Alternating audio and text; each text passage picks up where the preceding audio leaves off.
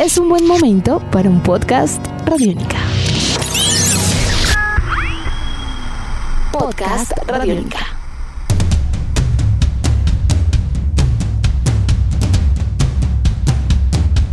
Bienvenidos a esta nueva emisión de Podcast Rock and Roll Radio, un producto de Radiónica desarrollado por el señor Andrés Durán, arroba Andrés Durán Rock, y quien les habla Héctor Mora, arroba Mora Rock and Roll, bajo la producción de Juan Jaramillo, Jairo Rocha y la captura sonora de Gabriel Medellín. Cryptic Writings es el séptimo álbum de estudio para la agrupación estadounidense de heavy metal Megadeth. Fue lanzado al mundo el 17 de junio de 1997 a través de Capitol Records, siendo el último álbum de estudio de la banda con el baterista Nick Mensa. Su partida marcaría el final de la formación más duradera de la agrupación hasta esa fecha, tras cuatro álbumes de estudio juntos. El álbum debutó en el número 10 de Billboard 200 y vendería más de un millón y medio de copias. La canción Trust fue nominada Mejor Interpretación de Metal en los premios Grammy de 1998 y se convertiría en el tema de mayor aceptación de la agrupación para el Hot Mainstream Rock Tracks de Billboard, claramente reflejando una línea más de Alternative Heavy Rock. Así que hoy en Podcast Rock and Roll Radio, una celebración para el 25 aniversario del álbum Creative Writings, producto de la mente de la agrupación Megadeth. Eso y mucho más para los próximos minutos. Andrés, muy buenas tardes. Como es habitual, un placer estar con usted el día de hoy, celebrando dos décadas y media para Megadeth y este disco. ¿Qué tal, Héctor? Un placer estar de nuevo con usted de nuevo en este Rock and Roll Radio Podcast. Como siempre, agradeciendo a todas las personas que hacen posible que este exista. Eh, Megadeth, 25 años de Crypting Writings. ¿Cómo pasa el tiempo? Es increíble, Héctor. Un, gran disco. Tuve el placer de hacer eh, todo el seguimiento y lanzamiento de este álbum a través del Expreso del Rock en ese entonces y recuerdo como si fuera ayer, Héctor, que este disco está entre el famoso Countdown to Extinction, que prácticamente para las enciclopedias es el disco que llegó al tope Megadeth en su historia, así que era digamos difícil salir de esto.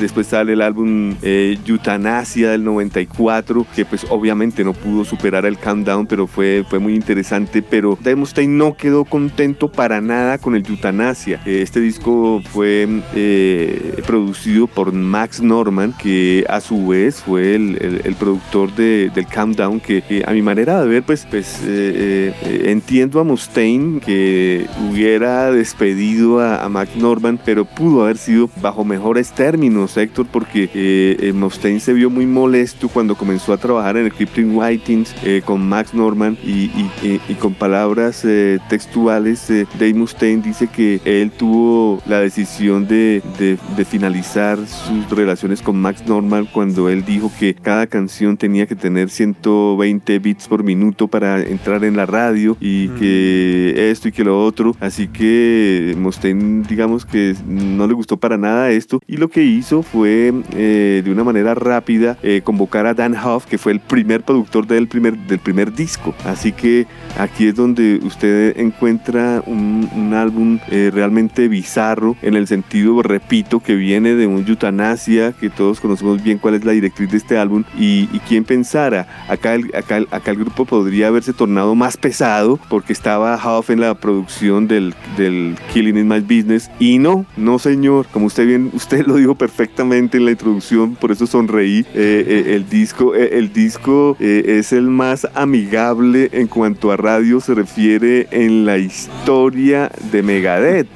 Aquí, aquí lo que hizo Huff y Dave fue comenzar a componer canciones cuyas estructuras resultaban amigables al oído y, sonaran bien en la radio. Y esto lo respalda Dave Mustaine diciendo que, que él le echa la culpa que pues tuvieron tan tanto, tanto éxito con el Countdown y, y con el Eutanasia que llegaron a un, a, un momento de, de eh, educar su oído para un mercado eh, pues mucho más comercial. Y eso fue lo que lograron sin lugar a dudas y así yo lo veo también. Es uno de los discos más pegajosos, con canciones con más ganchos. De acuerdo con Marty Friedman, guitarrista de Megadeth para este entonces, tuvieron mucho tiempo para, para lograrlo. Él dice que desde la primera nota que compusieron a, cuando entró esto a mezclas, eh, fue más de un año, y esto es mucho tiempo, Héctor, o sea, un año trabajando en un disco es porque se la querían jugar toda, toda. Y pues eh, lo interesante es que eh, el material no tuvo, digamos, presión, ellos fueron grabándolo mientras estaban en la gira del Yutanasia, después salieron a descansar,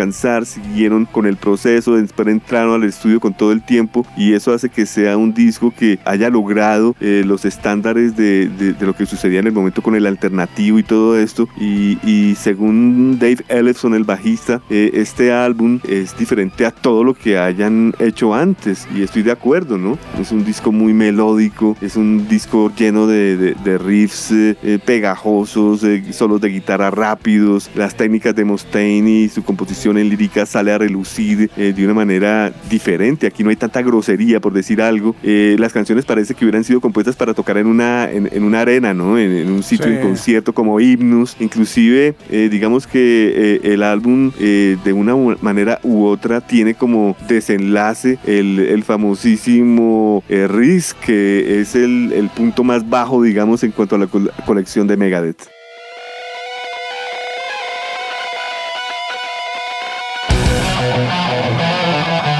Sí, yo creo que, que aquí, como usted bien lo planteaba, eh, hay una continuidad en cierta medida de un trabajo que estaba desarrollando Megadeth buscando otras cosas. Si uno pasa de ese Countdown to Extinction a Euthanasia, ya se da cuenta que el Euthanasia se comienza a alejar un poquito de algunas raíces trash un poco más agresivas, hay sintetizadores, es un poco más sutil en las canciones, hay más texturas. Y Cryptic Writing yo siento que toma esa misma línea, pero la lleva a un punto todavía más, más sólido, más compacto. Creo que también al tener claridad Mustaine de qué era lo que quería plantear dentro de la, dentro de la nueva vida y la nueva visión que estaba presentando el grupo. Eh, en ese sentido, pues el cambio de productor de todas maneras es curioso, porque regresa un productor con el cual había desarrollado discos abrasivos o muy potentes, y este disco, si bien tiene algunas canciones en ese tinte, eh, claramente presenta otro universo que uno diría, hombre, eh, es difícil que el mismo productor con el mismo grupo tuviera una visión tan diferente años después, ¿no?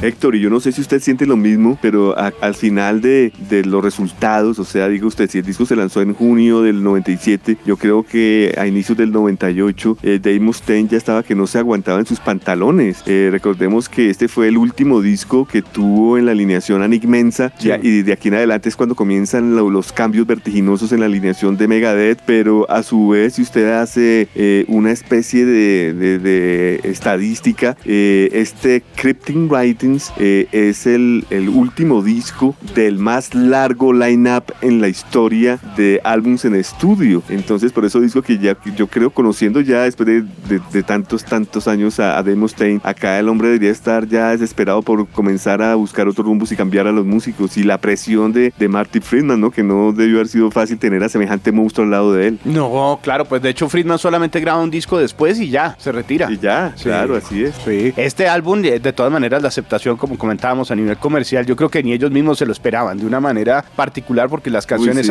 hay, canciones buenas, pero pero digamos que como canciones, como temas había otros himnos, ya la banda tenía un prestigio muy grande y era un reto difícil. Sin embargo, llegan al top 10 de los 200 de Billboard, debutan en el número 10 y es certificado platino rápidamente ese mismo año. Hay hay cosas, aspectos que me gustaría decir de este disco porque me gusta mucho, Héctor. Eh, soy soy adepto a él y fíjese usted en casa de Herrero de Asadón de Palo y no tengo el vinilo, me encantaría tener el vinilo de Christine Whiting, pero es muy difícil de conseguir. Y lo digo por qué, porque esto, yo no sé si usted recuerda, esto salió inicialmente, o sea, el primer tiraje que salió de este CD salió a manera de CD doble, de esas cajas gruesas, y la ah. portada era de color plateado, con las letras rojas y un símbolo de color negro. Más adelante, por allá en el 2004, se remasterizó el disco, se remezcló, se re realizó y la carátula quedó de color negro negro de fondo y las mismas letras eh, eh, rojas en donde están eh, mm. prácticamente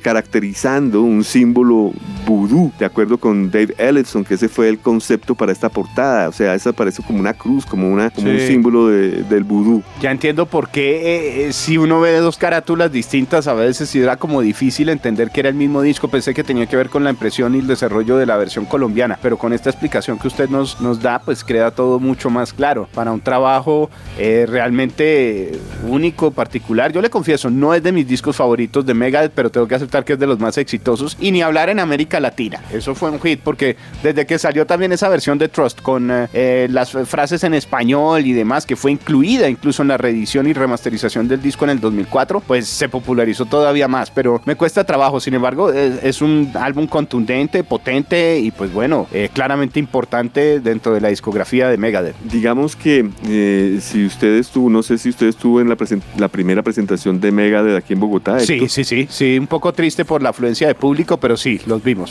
Bueno, pues le cuento que la, jura, la, gira justamente anterior a la que vimos en Colombia fue esta, la de este disco. Megadeth eh, hizo una gira mundial en, el verano del 97. La agrupación de Misfits fueron encargadas de abrir estas presentaciones. El concierto, el set de Megadeth incluía un set acústico. Se presentaron en Sudamérica, no en Colombia, pero sí hicieron parte de una gira en Sudamérica. En Estados Unidos hicieron parte del Ozfest 98. Hubo, hubo presentaciones que fueron las últimas para el baterista Nick Mensa, que como lo digo fue despedido del grupo. Después de ser despedido del grupo tuvo problemas en su rodilla. Después fue diagnosticado con un tumor cerebral y como ya todos sabemos de, una manera pues muy triste, él eh, falleció mm. en mayo 21 del 2016 a los tan solo 51 años de edad. Un gran baterista, oh. diría yo, Héctor, un gran, gran baterista. Él fue reemplazado por Jimmy de Grasso, que venía de la agrupación Suicidal Tendencies y bueno, algunas otras bandas, que fue reemplazado temporalmente para lo que sería grabar el nuevo álbum en estudios,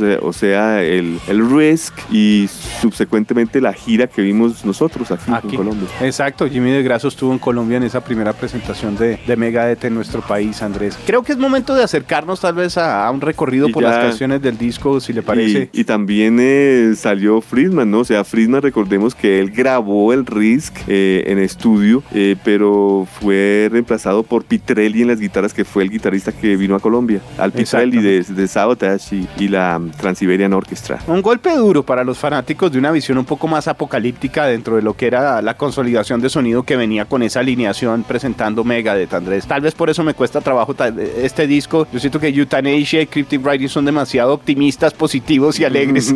Entonces ahí tengo conflictos, pero las canciones son un tote. Pues de entrada, eh, el álbum empieza con éxitos realmente. Me encanta lo que usted dice, Héctor, porque usted es el, el, verdadero metalero que entendió todo. Y es que lo que es del Killing Is My Business hasta el Countdown to Existence es el trash en su máximo esplendor. Ya en Euthanasia y Cryptic Writings la cosa cambia, la cosa cambia en cuanto a líricas, no hay groserías, no hay apocalipsis, es, radio amigable y lo llevó, pues eso sí también los catapultó, ¿no? Aquí Megadeth se echó en el bolsillo del mundo entero, eso sí, fácilmente. De hecho, pues venir a Colombia. Pues sí, tal cual, tal cual. Ya con eso uno demuestra pues otras cosas y otras visiones. Tal vez por eso me cuesta un poco de trabajo esta etapa del grupo. Luego esos sentimientos reaparecerían.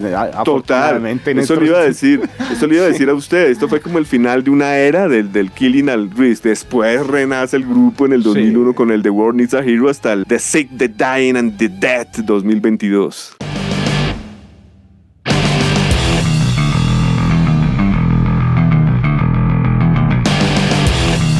Que retoma muchas cosas también ya en ese frenesí en esa carrera especial. Pero aquí el sonido es muy depurado y las canciones son muy bien pensadas, está de una forma planteado casi que concreto y con buen apoyo radial. Pues de hecho el disco, Andrés, si le parece, comienza con, con ese sencillo que todos conocemos como Trust, justamente la canción que mencionaba y que pues fue todo un hit. Es una canción de 5 minutos 11, eh, es una canción con una percusión perfecta para iniciar un disco, diría yo. Es como, es como es convocando pues a, al quórum. Sí, un poco tribal.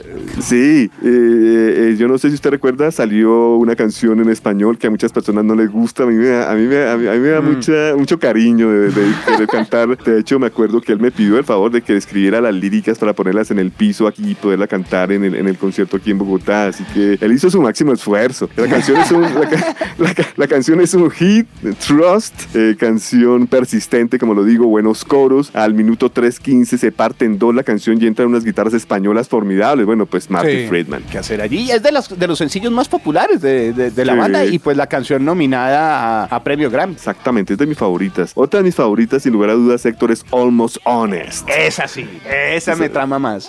Cuatro minutos ocho. Em, eh, ¿Qué tal ese efecto que inicia la canción que desenlaza, desenlaza en un tremendo riff?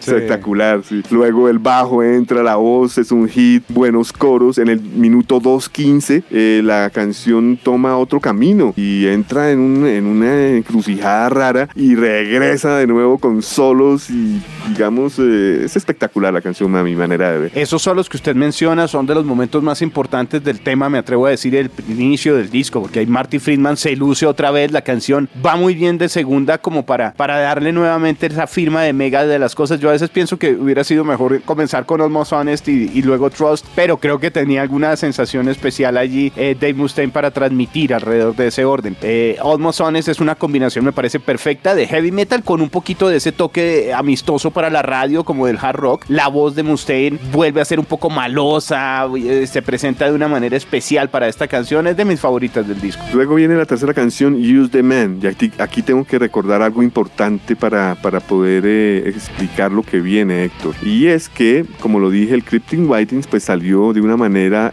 en el 97 y luego en el 2004 remasterizado y remasterizado salió de otra manera. Y ya me voy a explicar por qué. La canción Use the Man es el perfecto ejemplo, la tercera, ya que la canción eh, tiene una duración de 4.3 en el original, pero en la versión del 2008 dura 4.35, o sea, casi mm. medio minuto más. Buenas guitarras acústicas, eh, buen inicio, eh, es una especie de blues pesado, ¿no le parece a usted? Sí, y el toque acústico que tiene de esa guitarra al principio también lo, lo, jala un poquito hacia esa línea como de blues fuerte. Y al minuto 2.50 la canción sube, se pone pesada y sabrosa. Luego tendríamos el paso a la canción número 4 que trae por nombre Mastermind, Andrés. Eh, ya un poco más de agresión, de ese ataque pesado, la línea del bajo es mucho más eh, presente mm. para esta canción y la rítmica, las guitarras rítmicas son pura marca Megadeth. Eh, perdón, 3 minutos 48 y como usted bien dice, el bajo de Dave Ellison es potentísimo, el riff es excelente, canción mid tempo, buena canción.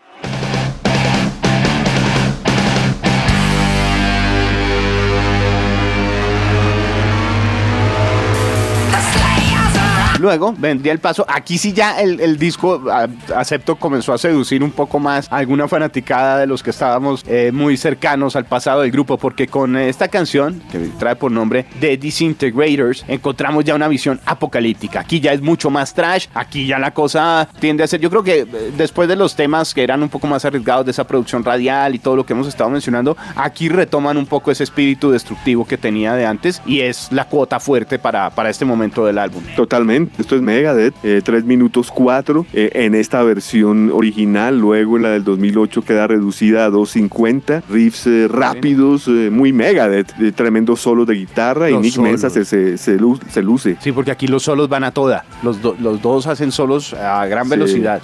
perfecto para, para preparar el terreno para lo que viene, porque ese I'll Get Even ya es una muestra un poco más melódica, me parece. Sí, es una canción suave, 4.19. tiene un buen bajo, buena batería al inicio Mustaine habla eh, o narra la canción, no la canta, eh, poco a poco va subiendo, es una canción que es como de revancha, eh, tiene buenos solos, digamos, como dato curioso en esta canción todos la, todos la compusieron, fue colectiva. La canción empieza un poco más amistosa a nivel de radio, ya hacia los 2.45 es cuando aparece toda la agresividad nuevamente y, se pone mucho más pesada, un, tema importante también dentro del álbum. yo lo siento ahí con un coro suave, pero como maloso, como, como con intenciones también ya un poco más, más perversas, tal vez por la canción que viene, preparando el terreno, porque luego llega el pecado, sin. Esta es de mis canciones favoritas, Héctor, sin pecado. Tres, minutos cinco, canción corta pero contundente. Tiene un tempo rápido, buenos riffs, el solo es como extraterrestre. Marty aquí estaba poseído. La canción es persistente, es un hit, eh, los efectos en las guitarras son muy bien logrados, es una buena canción. Esta canción la sentí un poquito más hard rock metal antes que ese trash metal que de pronto nos habían presentado en los temas anteriores. Luego viene la canción número 8, Héctor, que se llama A Secret Place. 5 minutos 24, es de las más largas del disco, si no es la más larga. Eh, riffs eh, arábigos, eh, una buena entrada de voz, excelentes riffs, la batería es contundente, es una canción pegajosa, tiene ganchos sin lugar a dudas, tiene buenos solos. ese, ese, sin lugar a dudas, una, una gran canción para a, poder apreciar esta de A Secret Place. Buen tema, yo creo que es de los mejores intros también que tiene para las canciones, es la que cuenta con ese elemento como de una manera más destacada. Lo sentí muy Megadeth, hay desespero, hay intensidad, hay un poco de locura. También sentí que es como una respuesta oscura a Trust, porque incluso hay algunas frases que se parecen de alguna forma a la alegría de Trust, a como abren el disco, pero aquí sí ya en el lado oscuro de la fuerza.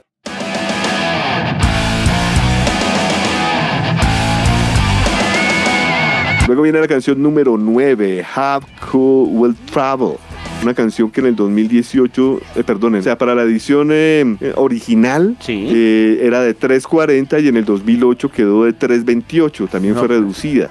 tiene un, sí, tiene un inicio con armónica y, desenlaza con buenos riffs y, yo creo que la canción tiene buenos cambios. atención, la canción tiene solos de armónica y guitarra. Muchas veces me pregunto que si esto obedece a que el disco fue grabado en Nashville, Tennessee, ¿no? Que digamos es un es un sitio muy, muy vaquero, ¿no? De, hay canciones de country y todo esto. Sí, no, es un centro de producción, sin lugar a dudas, eh, el más fuerte de Estados Unidos para todo lo que tiene que ver con country rock, con country music, con folk, con ese sonido un poco acústico, con blues ni hablar. Eh, yo creo que sí, como usted bien dice, es el, toque que produjo también el entorno en donde estaban grabando frente a la música. es una canción especial, es una canción, digamos que cálida, me atrevo a decir. Sería como la conclusión, cálida. Es una canción cálida, sí, es verdad. Y diferente, ¿no? Luego viene una de mis favoritas, Héctor, que es She, Wolf, la canción número 10. Me encanta esa canción. 337, un riff espectacular. La batería entra como un tanque de guerra. Eh, la voz me parece relajada. Es una canción rápida. Los solos de guitarra son excelentes. Me gusta mucho, ¿sabe qué? La fórmula de guitarras gemelas a lo Maiden. Sí, claro. Aquí es donde más se nota ese ejercicio, tal vez dentro de la conexión especial de Mustaine y de Friedman frente a arreglos melódicos, frente a esa química que tenían y que de una manera especial complementaba la experiencia del grupo al vivo, porque esta canción, uno al escucharla se da cuenta que tiene una energía casi que planteada de una vez, pensada ya para las presentaciones grandes en festivales y demás. Es como ese toque de fiesta alrededor de la velocidad y de toda la potencia de Megadeth pensado para conciertos grandes. Para mí es un hit She Wall. Luego viene la canción número 11, Héctor, Vortex, penúltima canción del disco. Originalmente 2 minutos 20 y aquí la alargaron en el 2028, en 2008. Tiene 3 minutos 40. Eh, es una canción rápida, buenos riffs, eh, la batería excepcional de Nick Mensa. Yo la sentí con una estructura más Megadeth clásico para esa alineación que hablamos. En eso el toque de Mensa pues fundamental, eh, precisamente como en esas estructuras y en esos aportes a nivel de batería y de percusión. Es una canción ya un poco más rápida, más potente, que me parece va perfecto en bloque con la que viene, porque realmente siente uno que ahí el disco se preparaba para irse cerrando poco a poco desde ese She-Wolf Vortex y luego lo que sucede con FFF. FFF, sí señor, FFF es la última canción del disco, la canción número 12. Es una canción corta, 2 minutos 47. Eh, la canción la acortaron a 2.30 para la versión del 2008. Es una canción rápida yo creo que es una canción perfecta para finalizar el álbum, Héctor. Sí, porque aquí siente uno que van con mucha velocidad, un poquito más trash y algo de speed incluso. Yo creo que ahí es donde queda uno como iniciado, porque el disco sí acaba arriba a toda, uno como que... Exacto. respirar respirar, respirar, lo dejan un poco iniciado. Es, es, de mis partes favoritas del disco, tengo que aceptarlo hacia el final.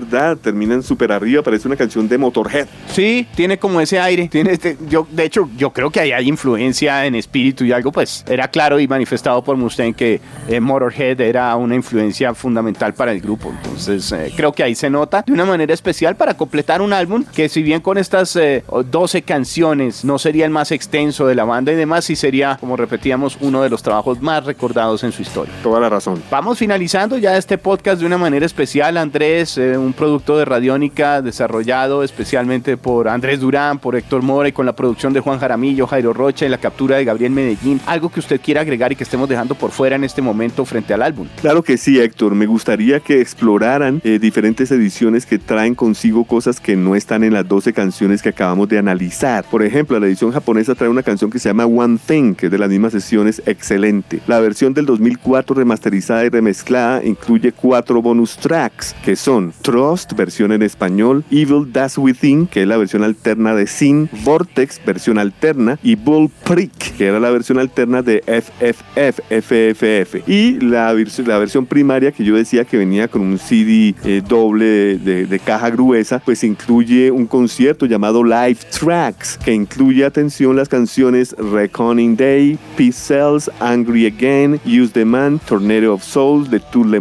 y Chi Wolf. Otro álbum completo adicional para disfrutar de la, de la, de, la majestuosidad de esta agrupación en vivo. Claro, era como un, eh, un buen acompañamiento para el, el, el famoso Crypting Writings. Perfecto, Andrés. Pues eh, nos veremos en una próxima oportunidad porque creo que quedamos entusiasmados y ya mismo escuchar el disco de nuevo, el Cryptic Writings completo, estas escrituras de la cripta. Y lo mejor, Héctor, que ese es un disco que yo creo que por la, eh, ¿cómo diría yo? A ver si usted está de acuerdo conmigo. Por el, el, el alejamiento al trash crudo, pues a las nuevas generaciones que al parecer gustan de lo suave, pues van a llegarles más fácil. Ah, no, total, claro. No, es perfecto para es perfecto, sí, perfecto para empatar. Y, pues un sonido muy especial que disfrutaremos después de eh, muchos años y que hoy recordamos de una manera particular dos décadas y media después, Andrés. Sí, señor, eh, esperamos que estén conectados con Megadeth. Recuerden que ya viene su nuevo álbum, The Sick, The Dying and the Dead.